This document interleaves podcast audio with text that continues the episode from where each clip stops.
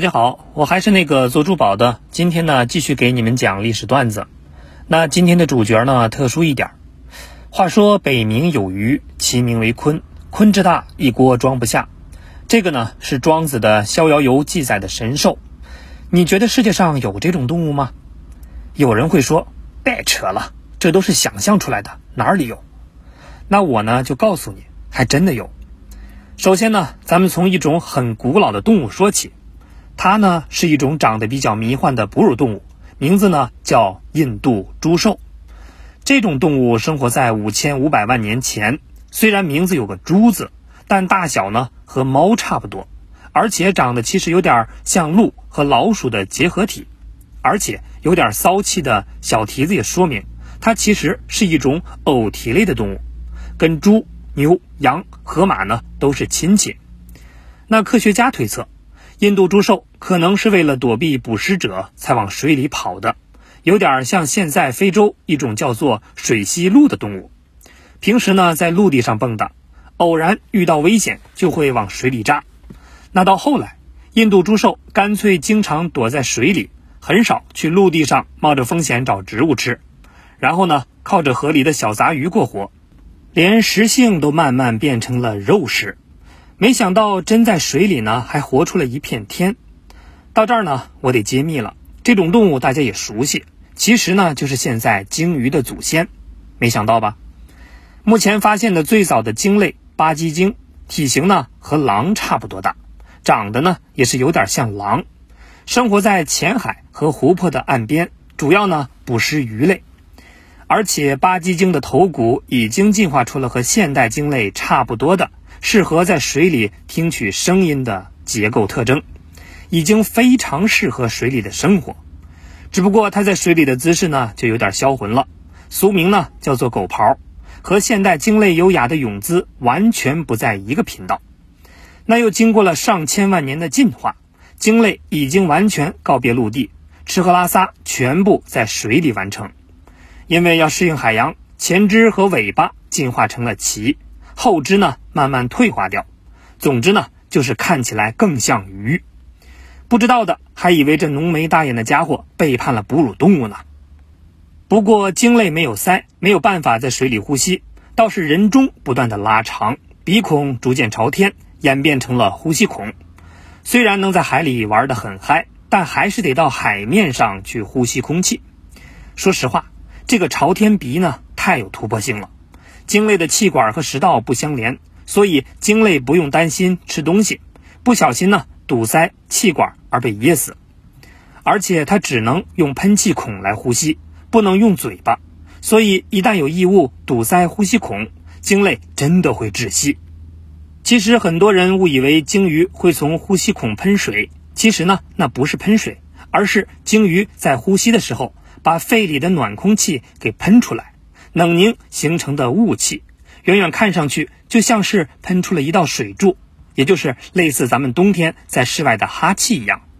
总之，就是经过千万年的演化，鲸类已经是地球上一个庞大的族群，总共呢有八十种不同物种，而且可以分成两大族群，一类呢叫齿鲸，顾名思义就是有牙齿，比如说虎鲸、抹香鲸等等。而且海豚呢也属于这类哟。那还有一类呢叫须鲸，有蓝鲸、座头鲸等等。这类呢就没有牙齿了，而是有一种鲸须。鲸须是一种类似角蛋白构成的板片儿，就像人的指甲，好像嘴巴里装了一大把梳子。须鲸体型巨大，吃东西的时候都是大嘴一张，把大鱼小虾连同海水一块儿吃进嘴里。然后呢，半闭着口，把舌头往上一顶，海水就被压出了嘴巴，鱼虾呢就留下来了。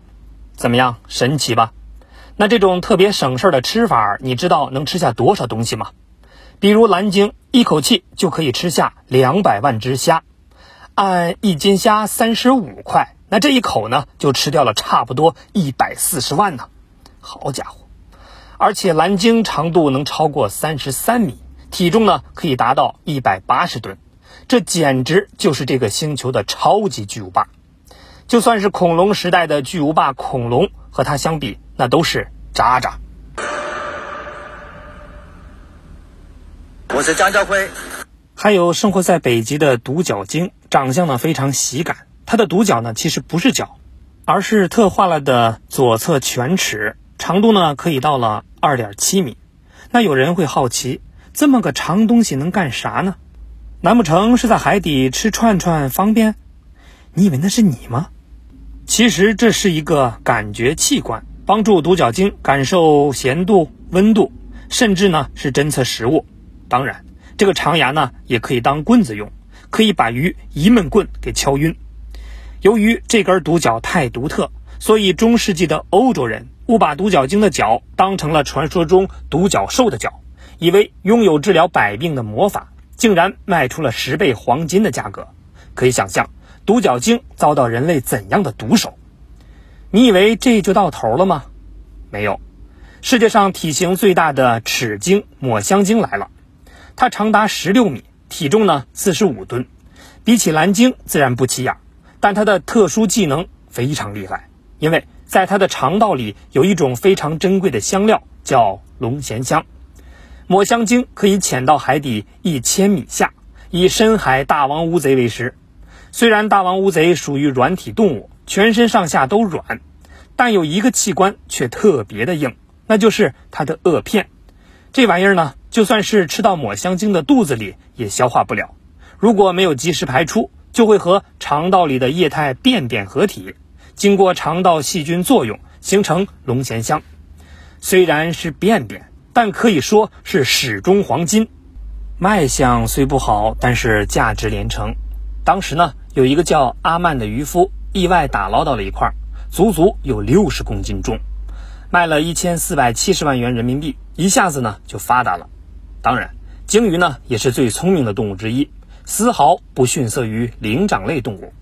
而且有的鲸类，比如宽吻海豚，还可以把海绵吸附在鼻尖上，保护它们在海底觅食不受泥沙伤害。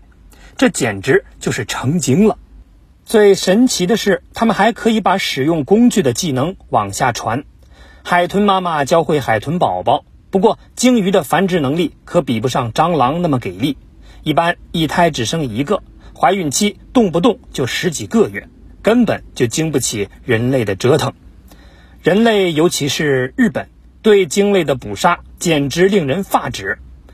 十九世纪统计，大概有十五万头座头鲸，到了一九六六年就仅剩两万头了。为了防止人类捕杀，国际捕鲸委员会在一九八二年通过了《全球捕鲸公约》，禁止商业捕鲸。不过，有的国家压根儿不理睬，照捕不误，甚至为了规避管理，还一度退出公约，比如冰岛。而日本人呢，就更骚气了，打着科学研究的名义，动不动就捕捞上千条，而捕到的鲸肉最后都上了日本人的餐桌。因为国际法庭对日本的规定，二零一八年十二月，日本竟然推出了国际捕鲸委员会。到了二零一九年，日本又开始捕鲸。第一次捕捞就收获了二百二十三条鲸鱼，简直就是不忍直视。无论这些国家如何狡辩，在当今人们不缺吃喝的时代，打着维护文化传统的幌子去捕杀海洋精灵是绝对没有任何道理的。抵制鲸鱼制品从我做起。